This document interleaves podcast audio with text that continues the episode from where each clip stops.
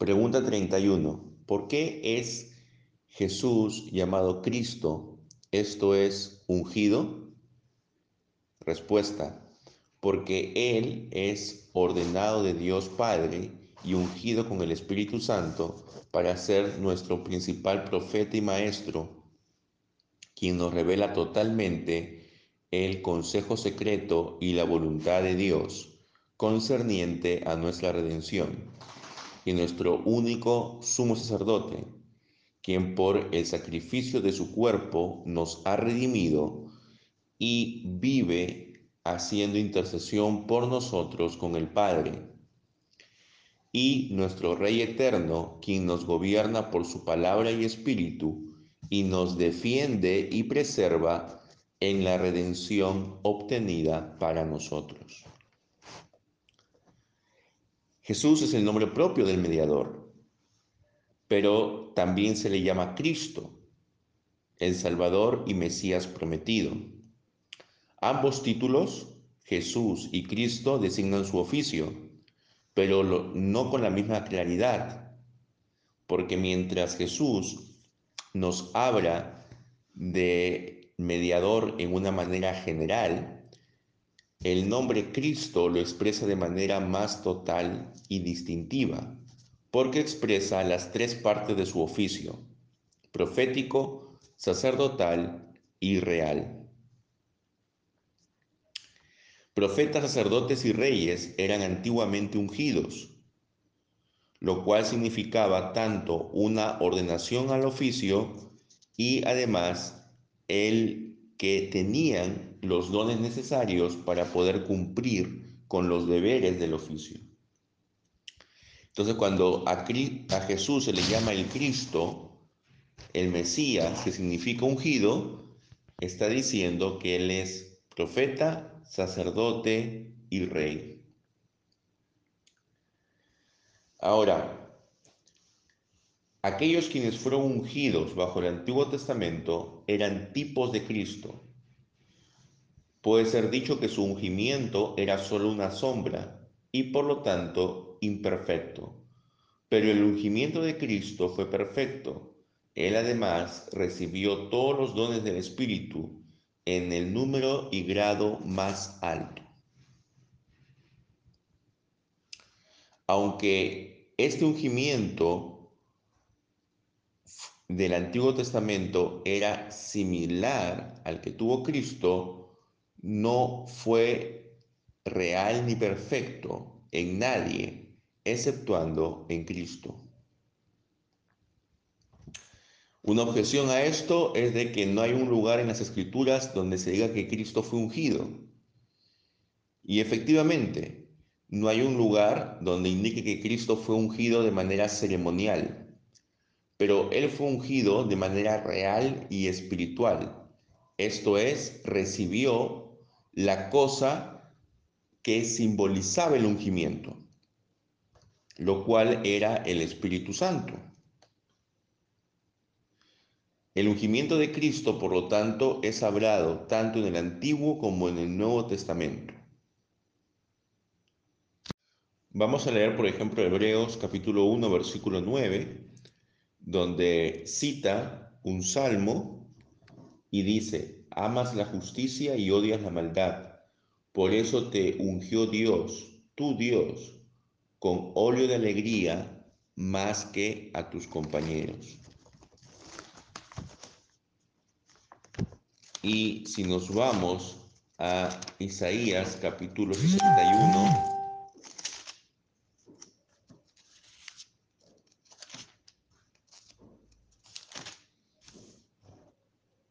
versículo 1 dice, el Espíritu de Dios el Señor está sobre mí. Sí, el Señor me ha ungido, me ha enviado a proclamar buenas noticias a los afligidos, a vencer, a, a vendar a los quebrantados de corazón, a anunciar libertad a los cautivos y liberación a los prisioneros. Entonces, Aquí habla acerca del ungimiento. Y si se dan cuenta, en Lucas capítulo 4, Jesús recoge lo que dice Isaías 61. Lucas capítulo 4, versículo 18 dice, el Espíritu del Señor está sobre mí y me ha ungido para proclamar buenas noticias a los pobres.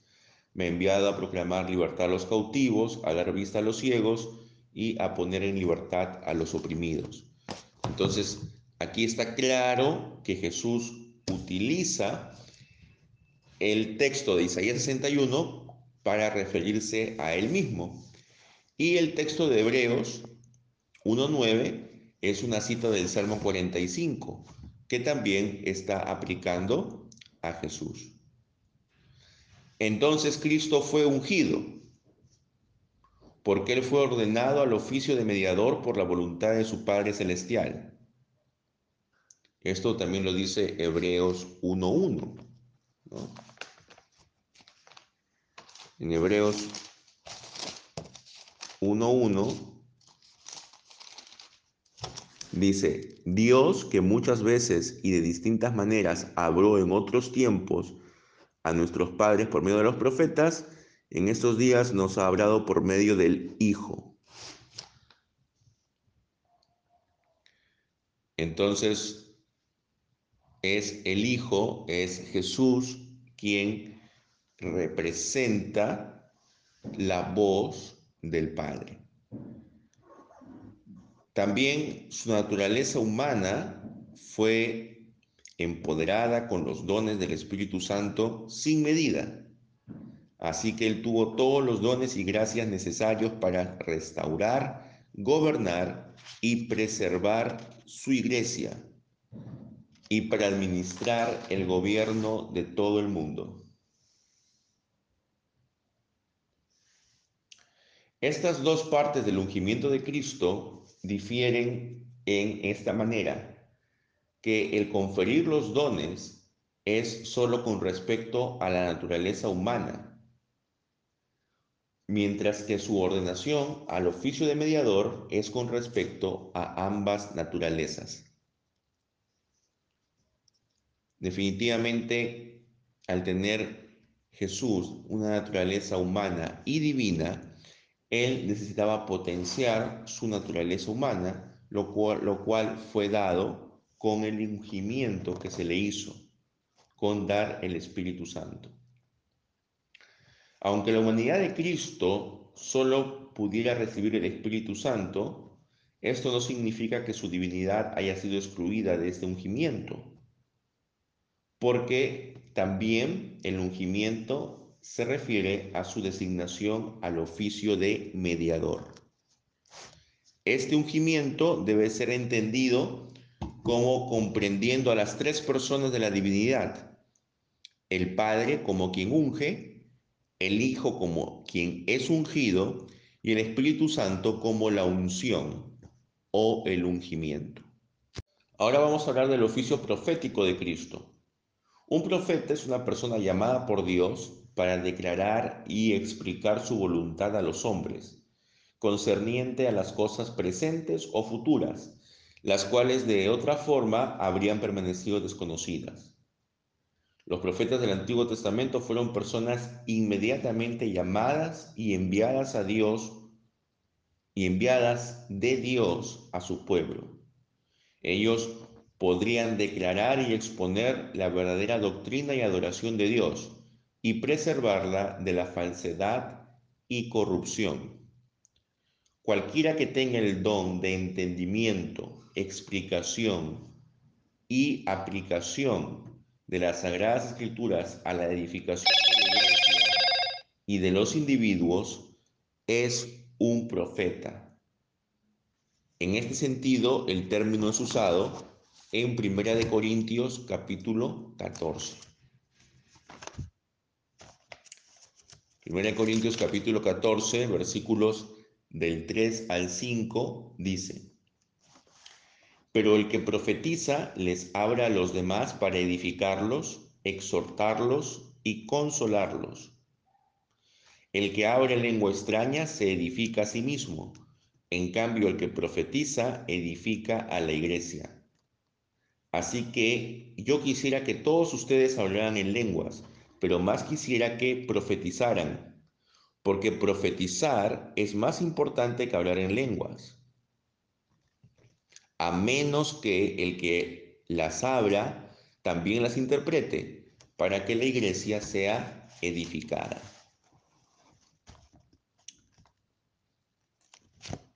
Entonces, aquí el apóstol Pablo está hablando de eh, la profecía, pero la profecía no debemos entenderla simplemente como el predecir hechos futuros, sino como el don de entender, explicar y aplicar las sagradas escrituras para la edificación de la iglesia y de los individuos. En este sentido se está refiriendo a la profecía. Cristo es el más grande de los profetas y fue inmediatamente ordenado por Dios. Y él está haciendo su oficio profético por las siguientes razones. Por revelar a Dios y toda su voluntad, tanto a los ángeles como a los hombres, lo cual pudiera haber sido hecho solo por medio del Hijo y por una revelación especial. Juan 1.18 nos habla de esto.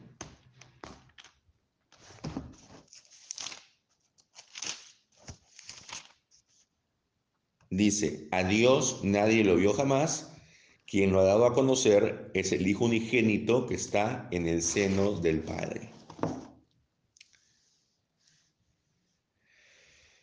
También cumple su oficio profético instituyendo y preservando el ministerio del Evangelio, levantando y enviando profetas, apóstoles, maestros y otros ministros de la iglesia, y dándoles el don de la profecía. También ejerce su oficio profético, el ser eficaz por medio de su ministerio, en el corazón de aquellos que escuchan y enseñándoles internamente por su espíritu para iluminar sus mentes y mover sus corazones a la fe y obediencia por el Evangelio. Entonces, para resumir, el oficio profético de Cristo consiste de tres partes. Primero, revelar la voluntad del Padre. Segundo, instituir un ministerio y tercero, enseñar internamente por medio de ese ministerio. ¿Cuál es la diferencia entre Cristo y los profetas tanto del Antiguo como del Nuevo Testamento? La primera y la más importante es que Cristo es el Hijo de Dios y el Señor de todos, mientras que los otros profetas eran solo hombres y siervos de Cristo. La segunda es que Cristo trajo la palabra inmediatamente del Padre hacia los hombres. En cambio, los otros profetas son llamados y enviados por Dios y por Cristo. La tercera diferencia es que la sabiduría profética de Cristo es infinita. La cuarta es que Cristo es la fuente de toda verdad y el autor del ministerio. Los otros profetas simplemente proclaman y revelan lo que ellos reciben. La quinta diferencia es que Cristo predica efectivamente por medio de su propio ministerio externo y que aquellos a quienes Él llama a su servicio por virtud del Espíritu Santo, operando en los corazones de los hombres. En cambio, los demás profetas son los instrumentos que Cristo emplea. La sexta diferencia es que la doctrina de Cristo es más clara y más completa que la de Moisés y de cualquier otro profeta. Y la última diferencia es que Cristo tenía autoridad por sí mismo. En cambio, los demás profetas tomaban su autoridad de Dios y de Cristo. Nosotros creemos a Cristo cuando Él habla por razón de sí mismo. En cambio, nosotros le creemos a los otros profetas porque Cristo habla por medio de ellos. Ahora vamos al oficio sacerdotal de Cristo. Un sacerdote típico es una persona ordenada por Dios para ofrecer sacrificios, para hacer intercesiones por sí mismo y por otros, y para enseñar al pueblo lo concerniente a la voluntad de Dios y al Mesías por venir. Dentro de los sacerdotes de Israel había uno que era el sumo sacerdote. Y lo peculiar para él era que solo él podía entrar una vez al año al lugar santísimo. Él tenía una apariencia más espléndida. Era colocado sobre los demás. Ofrecía sacrificio y hacía intercesión por sí mismo y por el pueblo. Y era consultado en asuntos o preguntas que eran dudosas y oscuras. Y le respondía al pueblo lo que Dios le había revelado. Por lo tanto, aunque todos los sacerdotes del Antiguo Testamento eran tipos de Cristo, el carácter típico del sumo sacerdote era el más notable de todos ellos. Ahora, ¿en qué se diferencia el sacerdote y el profeta si es que ambos enseñan? Efectivamente, ambos enseñan al pueblo, pero lo hacen de manera distinta. Los profetas eran levantados inmediatamente por Dios de cualquier tribu, mientras que los sacerdotes eran ordenados de la tribu de Leví. Los profetas enseñaban de forma extraordinaria, mientras que los sacerdotes tenían el ministerio ordinario. Los profetas recibían su doctrina inmediatamente de Dios, mientras que los sacerdotes tenían que aprenderla de la ley. Los profetas tenían testimonios divinos, por lo tanto no podían equivocarse.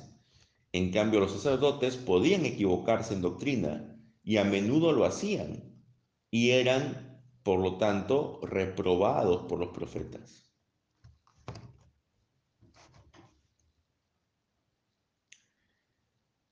Hay cuatro partes principales del oficio sacerdotal de Cristo. La primera es enseñar a los hombres. La segunda es ofrecerse a sí mismo como sacrificio por los pecados del mundo. La tercera es hacer una intercesión y oración continua por nosotros delante del Padre. Y la cuarta es aplicar su sacrificio hacia aquellos por quienes Él intercede.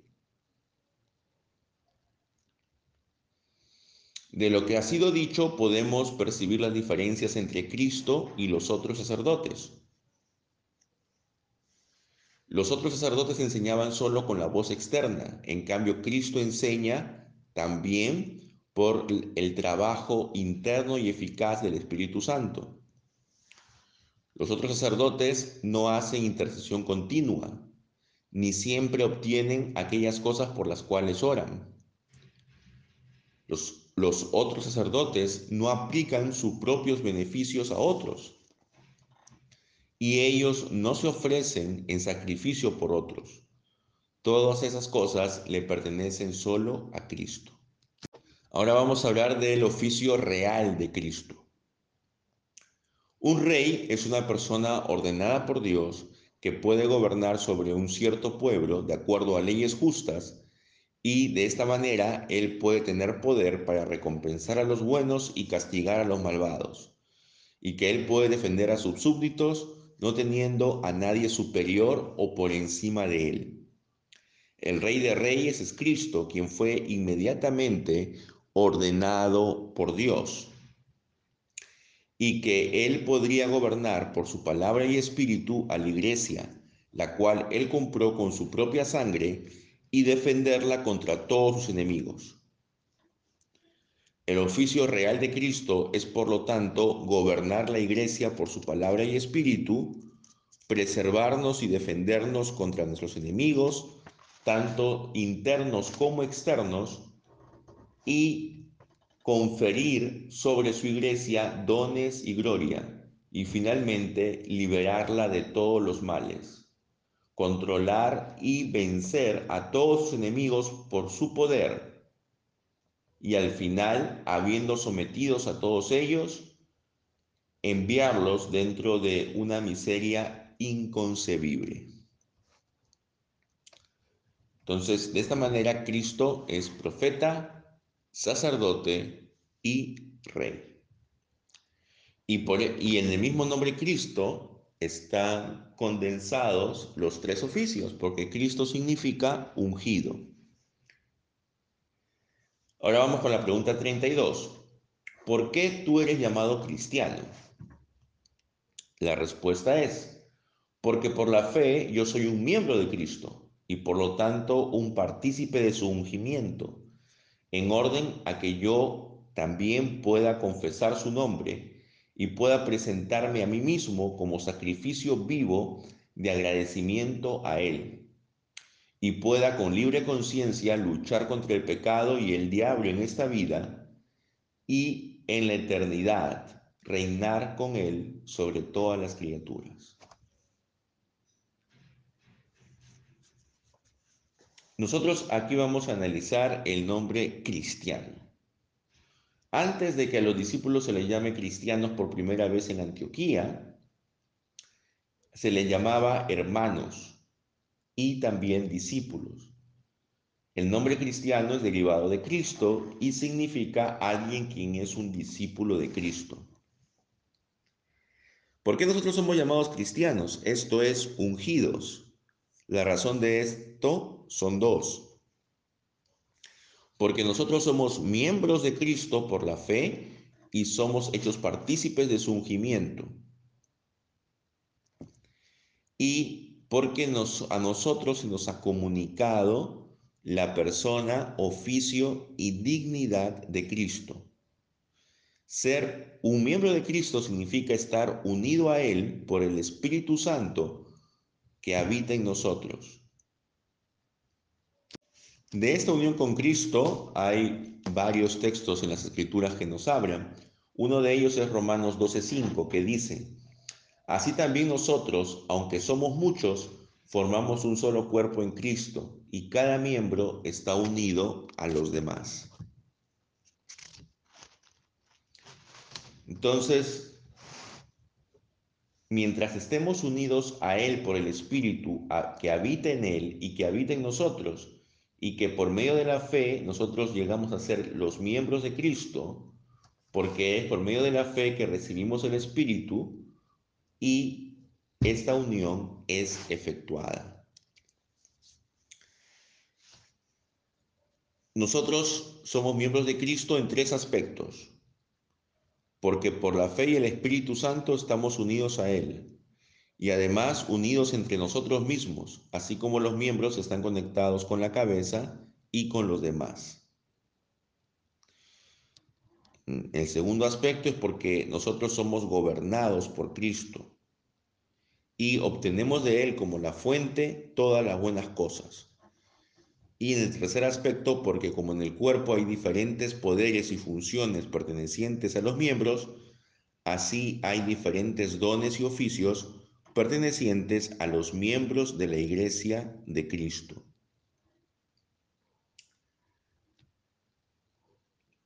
Como Cristo es nuestra cabeza en tres aspectos.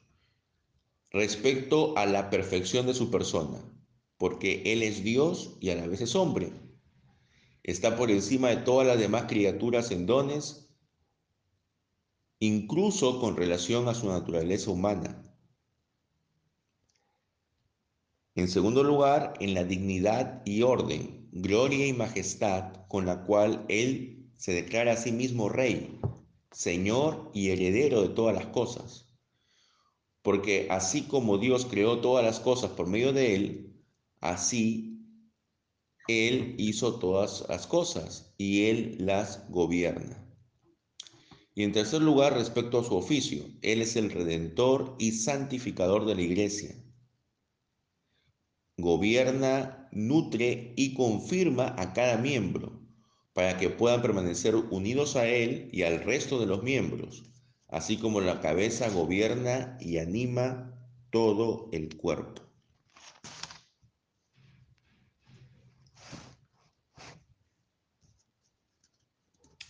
La dignidad profética, la cual está en los cristianos, es un entendimiento, reconocimiento y confesión de la verdadera doctrina de Dios necesaria para nuestra salvación.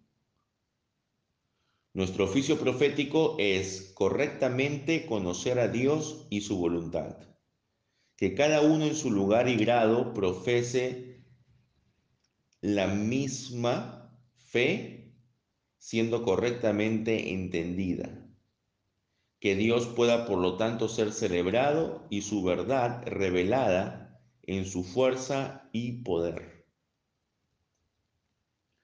El oficio del sacerdote es enseñar, interceder y ofrecer sacrificios.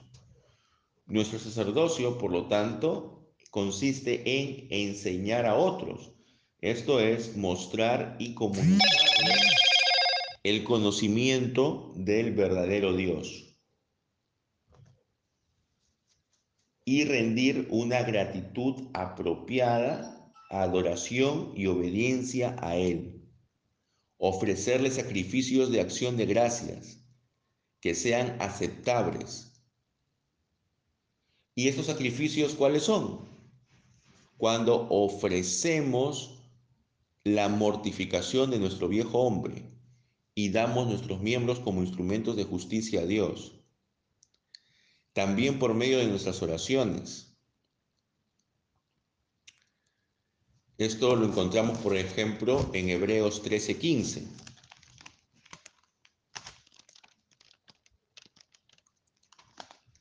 que dice, por lo tanto, ofrezcamos siempre a Dios, por medio de Jesús, un sacrificio de alabanza es decir, el fruto de labios que confiesen su nombre.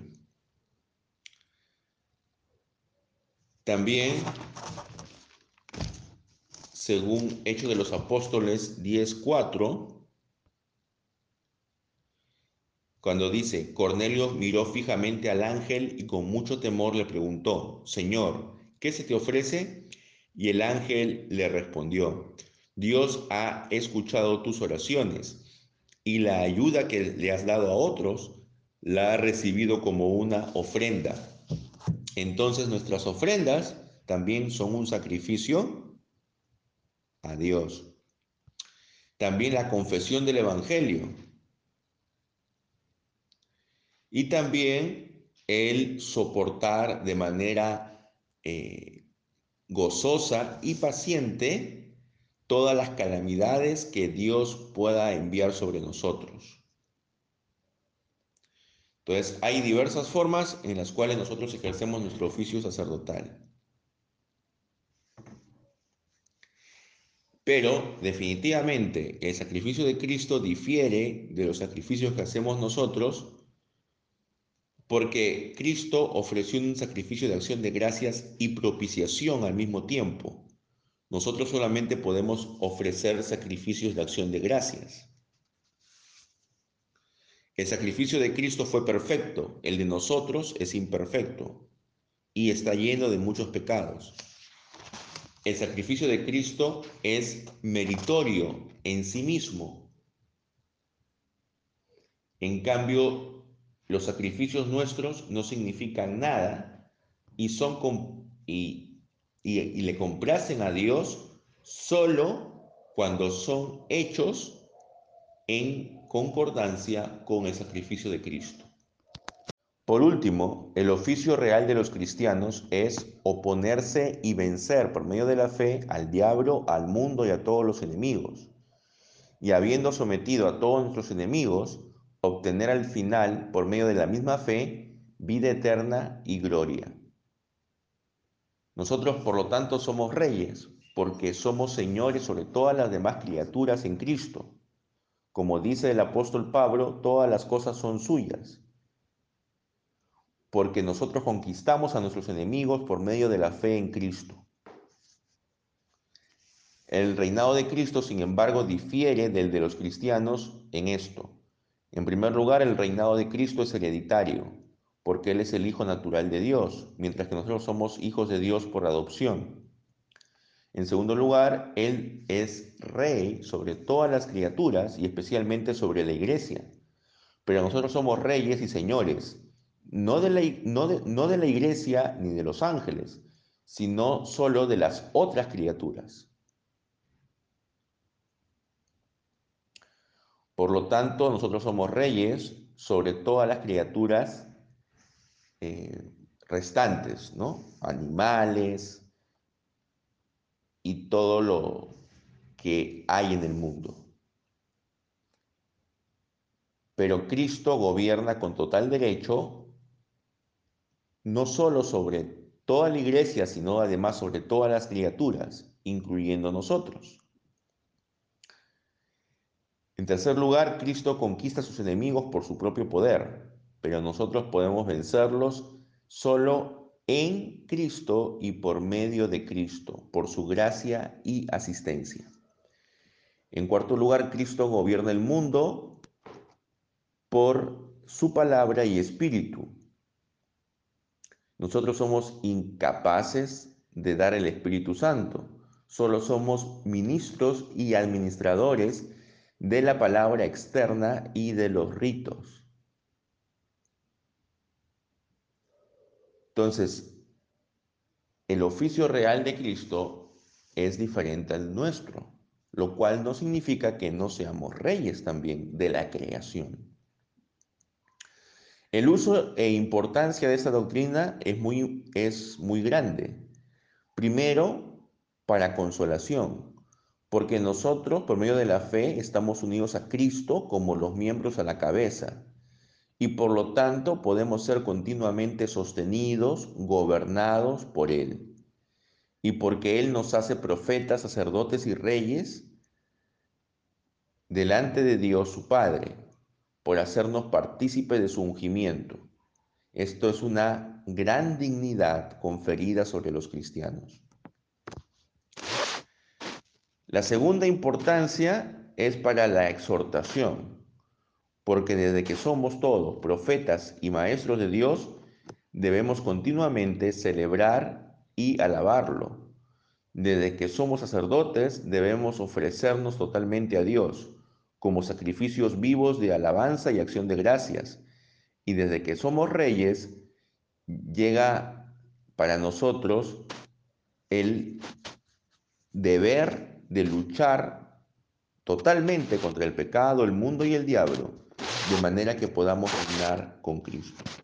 Entonces, junto con los privilegios de ser profetas, sacerdotes y reyes, nos viene la responsabilidad de actuar conforme a estos oficios que Cristo nos ha dado como partícipes de su ungimiento. Por ello somos cristianos.